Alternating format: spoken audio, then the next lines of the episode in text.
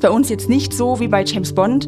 Also unsere Beschäftigten springen zum Beispiel nicht von fahrenden Zügen oder haben auch keine Autos mit Flammenwerfern oder ähnliches. Uns ist es wichtig, auch diese kulturelle Vielfalt bei uns zu leben, da wir ja auch in verschiedenen Phänomenbereichen hier unterwegs sind mit unseren Aufgaben. Man muss, was natürlich auch bei uns in der Sicherheitsüberprüfung abgeprüft wird, äh, jederzeit bereit sein, für die freiheitlich-demokratische Grundordnung einzustehen. Abgehört. Der kompakte Podcast des Bayerischen Landesamts für Verfassungsschutz mit Einblicken in Arbeitsweisen und Themenfelder eines deutschen Inlandsnachrichtendienstes.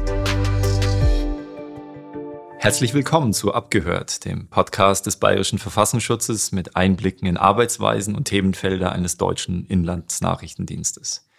Mit dem Podcast wollen wir in kompakten 30 Minuten wichtigen Fragen zum Verfassungsschutz nachgehen und Ihnen einen ehrlichen Einblick in unsere Behörde, unsere Arbeitsweise und vor allem auch in die von uns beobachteten Phänomenbereiche bieten.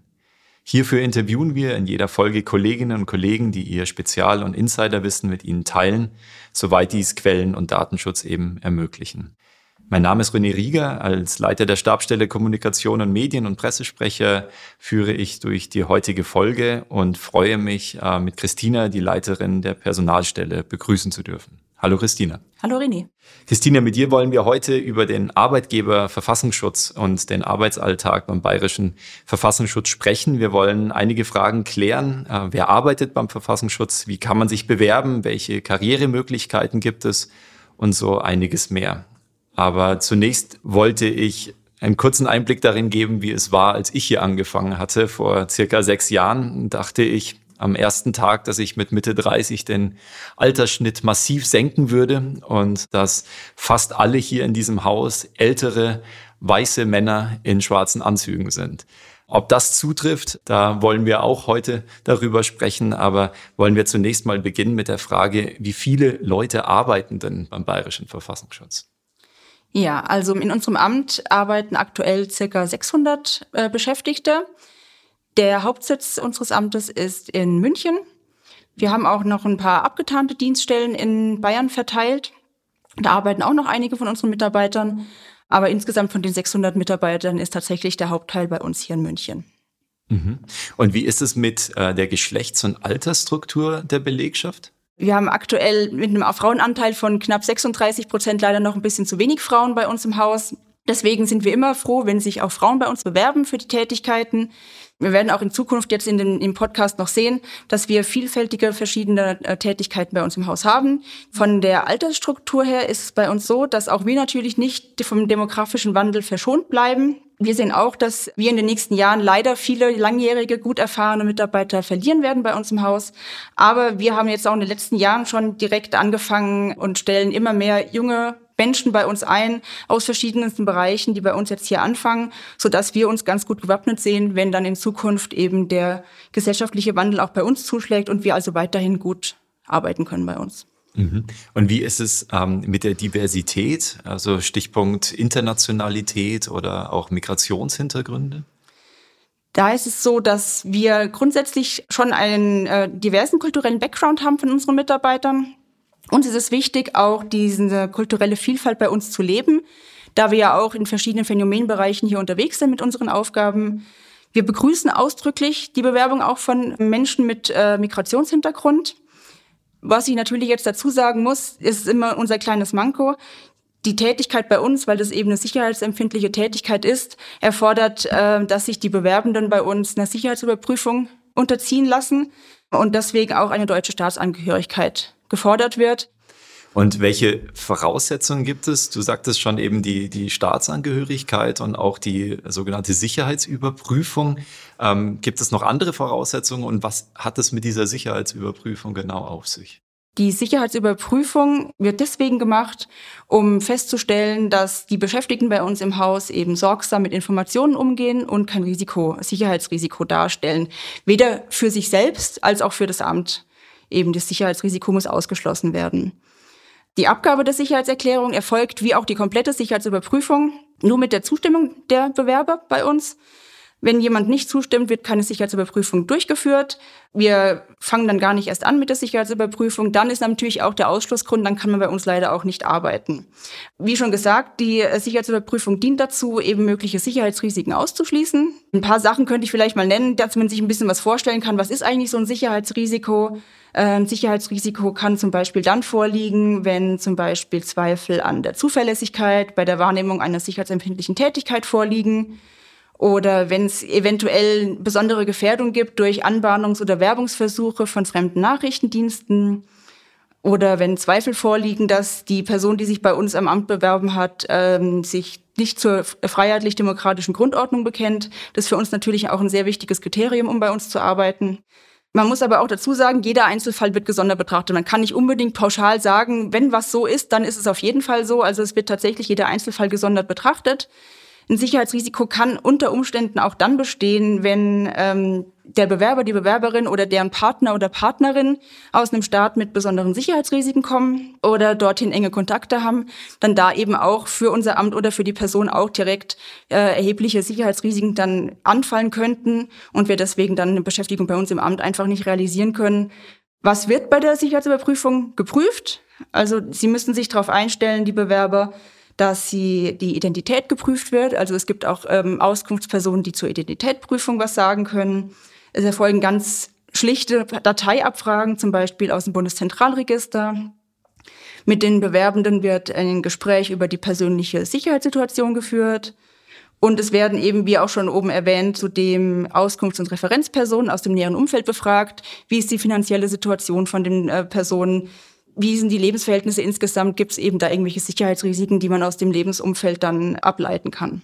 Du sprachst von den Staaten mit besonderen Sicherheitsrisiken. Äh, könntest du da ein paar Beispiele zu nennen, bei denen ein Bezug oder jetzt familiärer Hintergrund oder vielleicht auch eine Doppelstaatlichkeit besonders problematisch wären? Also es ist jetzt aktuell, in der aktuellen Situation vor allem, ähm, da sind jetzt auch Russland und Ukraine auch auf der Staatenliste drauf. Das ist natürlich ein großes ähm, Sicherheitsrisiko aktuell. China ist dabei, der Iran ist dabei. Das sind so die Hauptstaaten eigentlich aktuell, die das größte Sicherheitsrisiko jetzt bedeuten. Welche Staaten auch drauf sind, ist zum Beispiel auch mal Vietnam oder Kuba.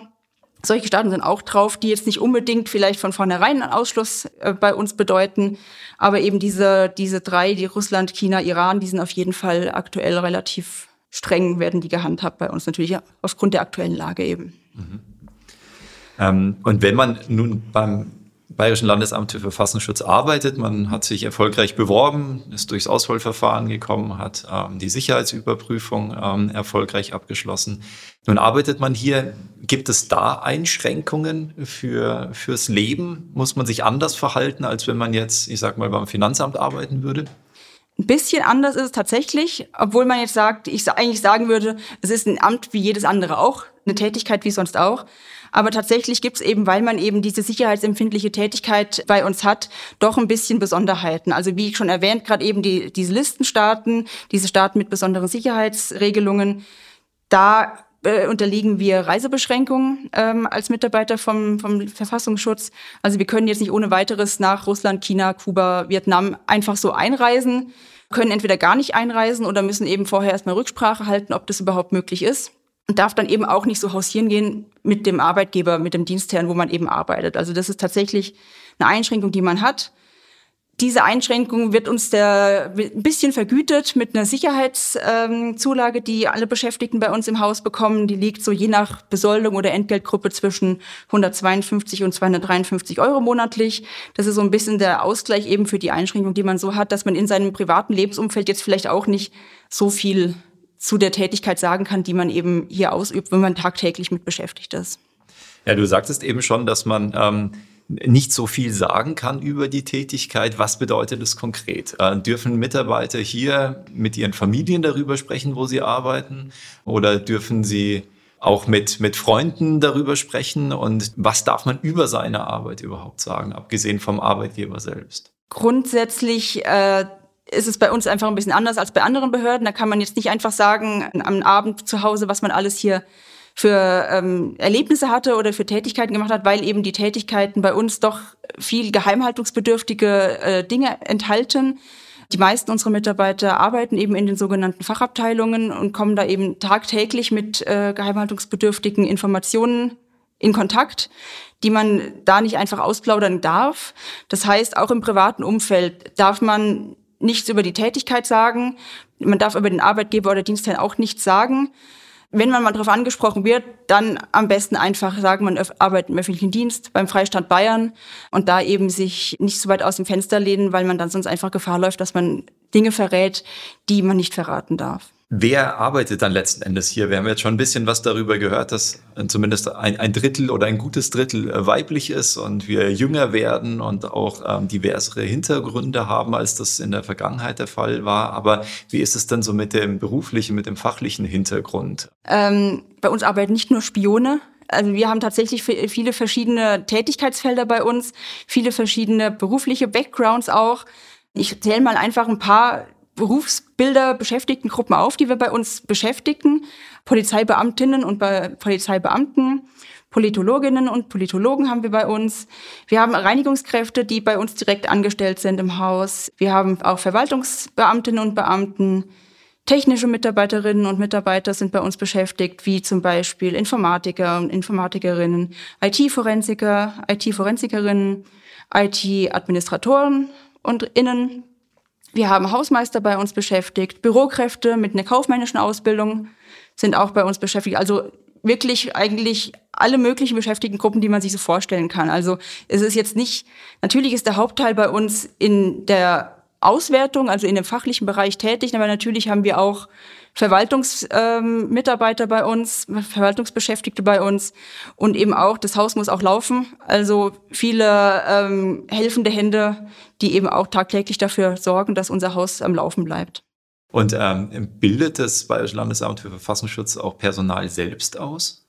Wir bilden klassischerweise aktuell nicht selbst aus. Wir rekrutieren tatsächlich nur voll ausgebildete äh, Mitarbeiterinnen und Mitarbeiter. Die einzige Ausnahme ist tatsächlich aktuell die Verwaltungsinformatik-Anwärter.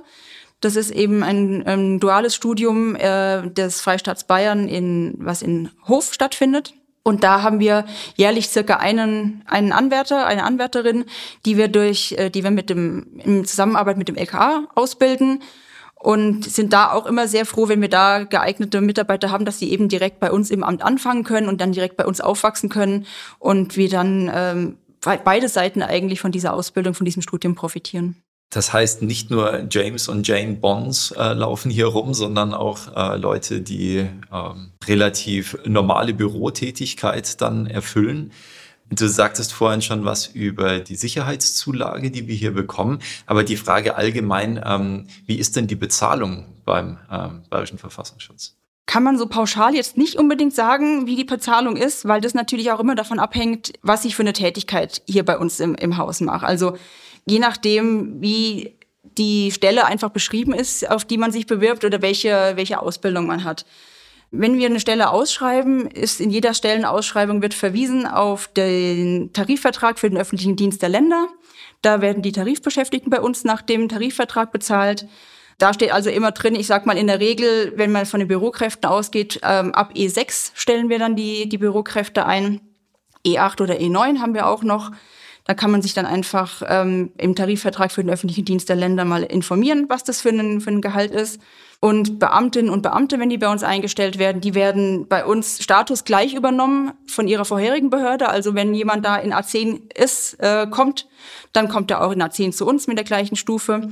Also da wird es genauso übernommen. Das ist jetzt mal das Grundgehalt sozusagen, was jeder ähm, bekommt, je nachdem, was er für eine Tätigkeit hat. Was jetzt aber leider nur Beamtinnen und Beamten betrifft, ähm, kann es auch sein, dass die einen sogenannten Orts- und Familienzuschlag noch zusätzlich bekommen. Je nach Wohnort und Familienstand und Anzahl der Kinder bekommt man dann eben noch einen, ähm, je nachdem wie, wie viele Kinder man hat, noch einen gewissen Zuschlag auf sein, auf sein Gehalt drauf. Tarifbeschäftigte bei uns äh, werden automatisch durch uns in der betrieblichen Altersvorsorge der Versorgungsanstalt des Bundes und der Länder angemeldet und erhalten dann bei Renteneintritt eine zusätzliche Altersvorsorge, also nicht nur die ganz normale Rente, sondern eben eine, eine Betriebsrente noch dazu. Und alle Beschäftigten, äh, was ich vorhin schon mal erwähnt hatte, bekommen auch eine monatliche Sicherheitszulage. Und in welchen Feldern arbeiten jetzt die Leute? Du hattest vorhin schon gesagt, du hast von, vom IT-Bereich, ähm, du hattest auch die Auswertung genannt. Ähm, ähm, kannst du noch mal so einen groben Überblick darüber geben, wo die meisten arbeiten und welche vielleicht auch Nischenbereiche ähm, es bei uns im Amt gibt? Also die meisten, wie ich schon gesagt habe, das sind tatsächlich in der klassischen Auswertung, Nachrichtenauswertung tätig die machen den Hauptteil bei uns aus. Dann haben wir wie jede andere Behörde auch ganz normale Verwaltungsmitarbeiter, äh, Mitarbeiterinnen. Wir haben mit äh, Beschäftigte in der Observation, in, im IT-Bereich eben, wir haben hauseigene IT, wir haben aber auch ähm, IT-Bereiche, die jetzt nicht fürs Haus arbeiten, sondern eben durch die ganze, durch die Digitalisierung natürlich immer weitere Themenfelder erschließen. Äh, vom Cyber-Allianz-Zentrum zum Beispiel auch, das ja auch relativ öffentlichkeitswirksam ist. Wir haben Präventionsarbeiten natürlich auch mit wissenschaftlichen Mitarbeitern. Wir gehen in Schulen auch ähm, und beraten Kommunen. Ähm, das sind so die Sachen, die neben der Auswertung als Hauptpunkt eigentlich noch insgesamt so laufen und natürlich eben die klassischen Bürotätigkeiten, äh, die die kaufmännischen Ausbildungen fordern einfach und eben auch, wie schon erwähnt, unsere Reinigungskräfte, Hausmeister, Elektriker, ähm, solche Tätigkeiten sind bei uns alle vorhanden. Wenn es um Nachrichtendienste geht, ist eine Frage, die vielen Leuten sofort in den Kopf kommt, ähm, dass der Job gefährlich ist, äh, wohl auch geprägt durch Film und Fernsehen. Ähm, daher die Frage, ist es gefährlich, beim Bayerischen Inlandsnachrichtendienst zu arbeiten? Gefährlich im klassischen Sinne ist der Job hier grundsätzlich nicht. Ähm, weil du gerade auch das Bild eines Nachrichtendienstes angesprochen hast, das uns äh, Film und Fernsehen vermitteln. Es ist bei uns jetzt nicht so wie bei James Bond. Also unsere Beschäftigten springen zum Beispiel nicht von fahrenden Zügen oder haben auch keine Autos mit Flammenwerfern oder ähnliches. Die meisten Beschäftigten unseres Hauses könnte man als klassischen Schreibtischtäter bezeichnen und sind bei uns in der Auswertung im Büro tätig. Wir haben als Verfassungsschutz keine polizeilich-exekutiven Befugnisse und sind insofern äh, nicht so sehr am Mann oder an der Frau wie die Polizei, zum Beispiel bei Festnahmen. Von dieser Art von Gefährlichkeit kann man daher bei uns jetzt nicht sprechen. Natürlich gibt es Beschäftigte bei uns im Haus, die Außendienstmitarbeiter sind, die dann auch mal Personen anwerben, in die, in die Nachrichtenbeschaffung einfach eintreten. Da ist natürlich ein bisschen, bisschen gefährlicher, weil man da eben mit Personen zu tun hat, wo man da ein bisschen aufpassen muss und dann, dann schauen muss, dass man nicht so viel Preis gibt auch von sich. Das ist natürlich schon ein bisschen ein höheres Risiko, was auch wieder ein bisschen diese Sicherheitszulage, die wir ja bekommen, wieder ähm, bedingt. Aber grundsätzlich für diejenigen, die im Büro sitzen, ist die tägliche Arbeit zumindest im Büro jetzt auch nicht wirklich gefährlicher als vielleicht im Sozialamt oder im Finanzamt. Ähm, und wenn man nun hier arbeitet, man ist irgendwie äh, von der Polizei gekommen, meinetwegen im, im, mittleren Dienst in die Observation gegangen. Ähm, welche Aufstiegsmöglichkeiten und Karrieremöglichkeiten bieten sich einem hier im Amt? Da gibt es einen Unterschied jetzt zwischen Beamten und Tarifbeschäftigten, weil wir sowohl Beamte als auch Tarifbeschäftigte bei uns im Haus haben. Für Beamte ist es so, dass wir bei uns im Haus tatsächlich immer noch eine vergleichsweise gute Beförderungssituation haben. Also wenn jemand bei, zu uns kommt, wird man vergleichsweise schnell befördert. Man muss auch nicht um bis A12 in der, in der dritten QE, das war ehemals mal der gehobene Dienst, äh, bis A12 zu kommen, muss man nicht zwangsweise auch seinen äh, Dienstposten oder seine Tätigkeit verlassen. Man kann tatsächlich, ohne die Tätigkeit äh, zu wechseln, relativ gut ähm, befördert werden. Höherwertigere Tätigkeiten schreiben wir intern auch immer aus bei uns im Haus. Und dann kann sich eben jeder Mitarbeiter, jede Mitarbeiterin darauf bewerben und sich da eben weiterentwickeln und ähm, verantwortungsvollere Tätigkeiten zu übernehmen, besser bezahlte Tätigkeiten zu übernehmen.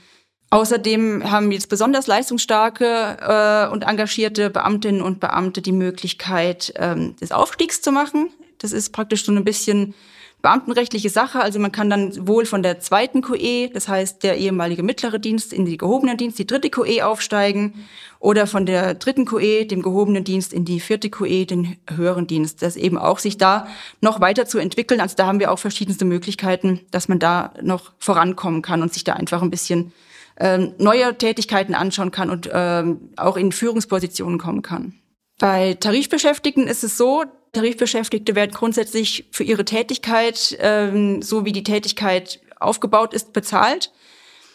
Um da sich noch weiter zu entwickeln, ist es bei uns auch so, dass wir alle höherwertigen Tätigkeiten, die frei werden bei uns, zum Beispiel durch irgendwelche Renteneintritte oder Kündigungen, auch intern bekannt machen, sodass alle Mitarbeiterinnen und Mitarbeiter ähm, da die Möglichkeit haben, sich also bei uns im Verfassungsschutz weiterzuentwickeln und nicht automatisch das Amt verlassen müssen, um dann äh, ein bisschen mehr Geld oder verantwortungsvollere Tätigkeiten zu bekommen. Also das machen wir tatsächlich sowohl im Beamtenbereich als auch im äh, Tarifbereich, dass wir alle Tätigkeiten, die frei werden, intern veröffentlichen. Wie steht es denn um die Arbeitsbedingungen? Stichwort Homeoffice. Ähm, gibt es diese Möglichkeit überhaupt bei einem Nachrichtendienst? Und wie ist es mit äh, Familienfreundlichkeit? Ja, du sagst schon ganz richtig, gibt es überhaupt beim Nachrichtendienst? Corona sei Dank, muss man leider sagen, in dem Fall ähm, ist es tatsächlich jetzt mittlerweile so, dass an vielen Stellen schon Homeoffice möglich ist. Man muss natürlich die Einschränkung sagen, dass es nicht überall in allen Bereichen möglich ist. Also das ist einfach die sicherheitsempfindliche Tätigkeit, die es bei uns gibt. Und die höheren Sicherheitsanforderungen als bei anderen Behörden machen es uns leider nicht so einfach, Homeoffice anzubieten, aber es wird immer mehr. Wir sind weiterhin dran, das ähm, fürs ganze Haus auch auszubauen, dass da wirklich jeder die Möglichkeit hat, an äh, Homeoffice teilzunehmen. An den Arbeitsplätzen, wo es jetzt schon geht, hat man äh, aktuell schon durch flexibles Arbeiten die Möglichkeit, da im Homeoffice tätig zu werden. Grundsätzlich ist es bei uns zweimal die Woche möglich und kann so einfach ein bisschen besser berufliche und familiäre Verpflichtungen äh, in Einklang bringen. Das ist also das Homeoffice, da sind wir aktuell noch dran, dass es besser wird. Aber es, ich denke, es ist schon mal ein ganz guter Anfang gemacht dafür, dass wir jetzt eben doch diese speziellen Anforderungen haben bei uns im Amt. Zusätzlich zu dem Homeoffice haben wir äh, eine sehr flexible Gleitzeitvereinbarung bei uns im Haus. Also wir haben die sogenannte Präsenzzeit. Das heißt, jeder kann, wenn es eben die Arbeit oder der Dienst eben zulässt und es von den, von den Tätigkeiten passt, arbeiten, wie man möchte, sage ich mal so. Zwischen 6 und 20 Uhr kann man grundsätzlich arbeiten und seine Arbeitszeit einbringen. Das heißt, wenn man zwischendurch mal vielleicht doch mal sich ums Kind kümmern muss oder mal einen Arzttermin wahrnehmen muss, kann man das relativ flexibel mit dem Vorgesetzten einfach regeln. Da ähm, haben wir tatsächlich jetzt schon, äh, sind wir da jetzt relativ weit schon. Außerdem bieten wir relativ großzügig auch viele verschiedene Teilzeitmodelle an. Also vor allem für, äh, für Familien, äh, für Mütter und Väter, die dann ähm, spezielle Anforderungen haben an ihre ähm, Arbeitszeiten, bieten wir relativ viele Teilzeitmodelle an. Also es mag es sein, dass die Stundenanzahl vier Stunden am Tag sind oder nur Montag, Mittwoch, Freitag oder sowas. Da sind wir relativ äh, entgegenkommend und versuchen da einfach wirklich zu machen, was, was möglich ist, damit es einfach für Arbeit und für die, für die Beschäftigten einfach zusammenpasst. Das soweit grundsätzlich mal zu den Zeiten, also Homeoffice und äh, die Zeiten, die man bei uns, äh, wie man die einbringen kann bei uns. Zusätzlich haben wir noch eine Gesundheitsförderung bei uns im Haus auch. Es gibt verschiedene Programme, an denen kann man äh, in gewissem Maße auch während der Arbeitszeit teilnehmen. Dazu gehören zum Beispiel Vorträge zu Gesundheitsthemen, die immer mal wieder angeboten werden, sowie verschiedene Sportangebote. Und wir haben sogar ein eigenes kleines Fitnessstudio, ähm, mit dem wir aufwarten können. Also ich denke, da können wir ganz stolz drauf sein, dass wir auf jeden Fall für die Gesundheit der Mitarbeiter da relativ viel tun können. Und es gibt die Möglichkeit, ähm, sich für Staatsbedienstetenwohnungen auch zu bewerben, was ja gerade beim Dienstort München durchaus auch ganz attraktiv ist, weil da die Mieten etwas niedriger sind als die Marktbreite. Genau. Ähm, was muss man denn mitbringen, ähm, um beim äh, Bayerischen Verfassungsschutz zu arbeiten? Da ist ein bisschen, ist es zweigeteilt. Also natürlich braucht man grundsätzlich erstmal die fachlichen Anforderungen, die jetzt auch in der Stellenausschreibung reingeschrieben werden von uns. Das sind eben verschiedene Bildungsabschlüsse, ähm, Vorkenntnisse, ähm, Fertigkeiten, die man eben mitbringen muss. Zusätzlich muss man natürlich auch ein paar persönliche Eigenschaften noch mitbringen. Das sind in erster Linie bei uns natürlich, weil wir eben diese sicherheitsempfindliche Tätigkeit haben. Bei uns müssen natürlich alle Beschäftigten sehr zuverlässig sein. Man muss sich eben auf die Mitarbeiter verlassen können. Man braucht ein besonderes Interesse an innen- und außenpolitischen Themen. Man braucht eine gute Allgemeinbildung. Dadurch, dass auch sehr viel verschriftlicht wird bei uns ähm, und wie ich ja schon gesagt habe, viel Bürotätigkeiten anfallen, auch eine gute schriftliche und auch mündliche Ausdrucksfähigkeit. Man muss, was natürlich auch bei uns in der Sicherheitsüberprüfung abgeprüft wird, äh, jederzeit bereit sein, für die freiheitlich-demokratische Grundordnung einzustehen. Das sind einfach so wichtige Bausteine, die für unsere Arbeit wichtig sind. Je nachdem, in welcher Tätigkeit man ist, muss man auch mal bereit sein, Dienstreisen zu machen, auch vielleicht mal außerbayerisch, vielleicht auch mal zu nicht ganz üblichen Bürozeiten und im Außendienst zu arbeiten, je nachdem, wo man eben eingesetzt ist. Mhm. Und ne, natürlich, als ich auch schon mal gesagt hatte, die deutsche Staatsangehörigkeit. Komme ich immer wieder drauf zurück. Ja. Äh, und wenn man jetzt Interesse hat ähm, und bekommen hat, wie kann man sich bewerben beim Bayerischen Verfassungsschutz?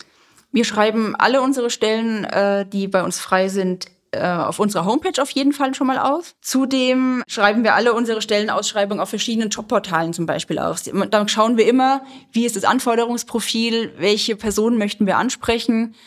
Mal ein paar Beispiele zu nennen. Wir schreiben zum Beispiel auf Interamt aus, bei Münchner Jobs, in verschiedenen Printmedien, vielleicht irgendwelche Wochenendanzeiger, je nachdem eben, was für Personal wir suchen, dass wir da eben immer die geeigneten finden und dann auch in den Medien ausschreiben, wo wir die äh, am besten äh, aufgreifen können. Wie bewirbt man sich bei uns? Also wie gesagt, auf den ähm, verschiedenen Plattformen schreiben wir aus. Am besten, man schreibt an uns eine E-Mail an die in der Stellenausschreibung angegebenen E-Mail-Adressen, die da hinterlegt sind und dann einfach alle erforderlichen Unterlagen beifügen. Also das ist zum Beispiel ein Lebenslauf, die Zeugnisse, letzte Beurteilungen, alle relevanten Sachen eben, die man braucht, ähm, um nachzuweisen, dass man eben die, die Voraussetzungen erfüllt und das per E-Mail an uns schicken.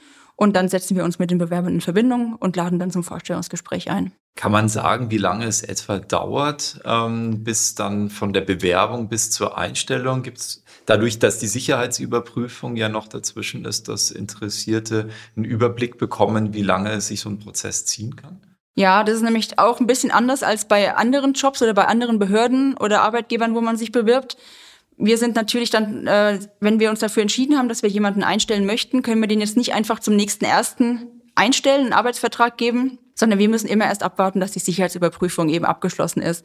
Und die dauert so Pi mal Daumen, je nachdem, wie viele gleichzeitig aktuell überprüft werden, dauert etwa drei Monate. Ähm, von dem her muss man schon vom der Einreichung von den Bewerbungsunterlagen bis zur tatsächlichen Einstellung, wenn man jetzt ohne Kündigungsfristen rechnet, schon so vier bis fünf Monate leider rechnen.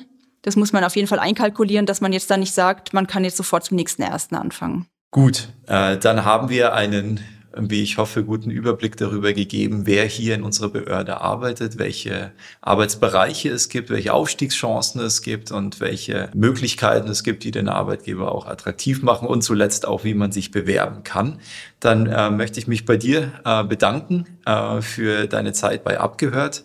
Äh, danke auch fürs Zuhören und bis zur nächsten Folge. Diese und alle weiteren Folgen sind überall zu finden, wo es Podcasts gibt. Bei Fragen und Anregungen können Sie sich jederzeit über abgehört.lv.bayern.de an uns wenden. Auch Themenwünsche können Sie gerne per Mail an uns richten.